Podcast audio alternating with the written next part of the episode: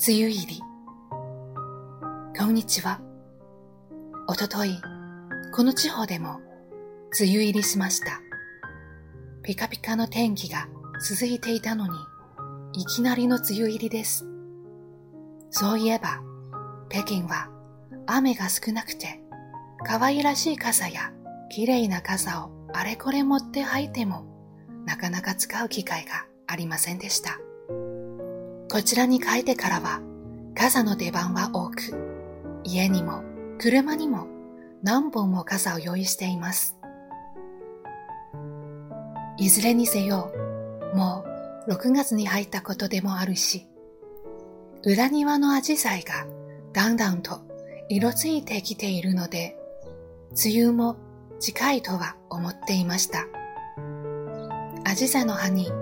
カタツムリが乗っているのを見ると、まさに梅雨の風物詩という感じです。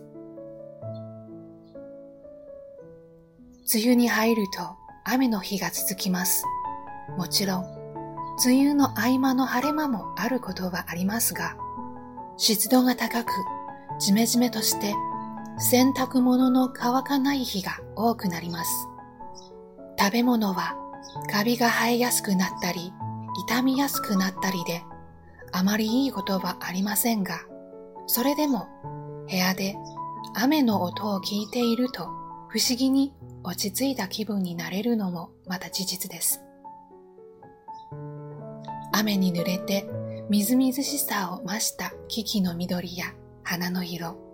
カラフールの傘をさして水たまりを踏んで歩く小学生、梅雨もまた楽しからずやですね。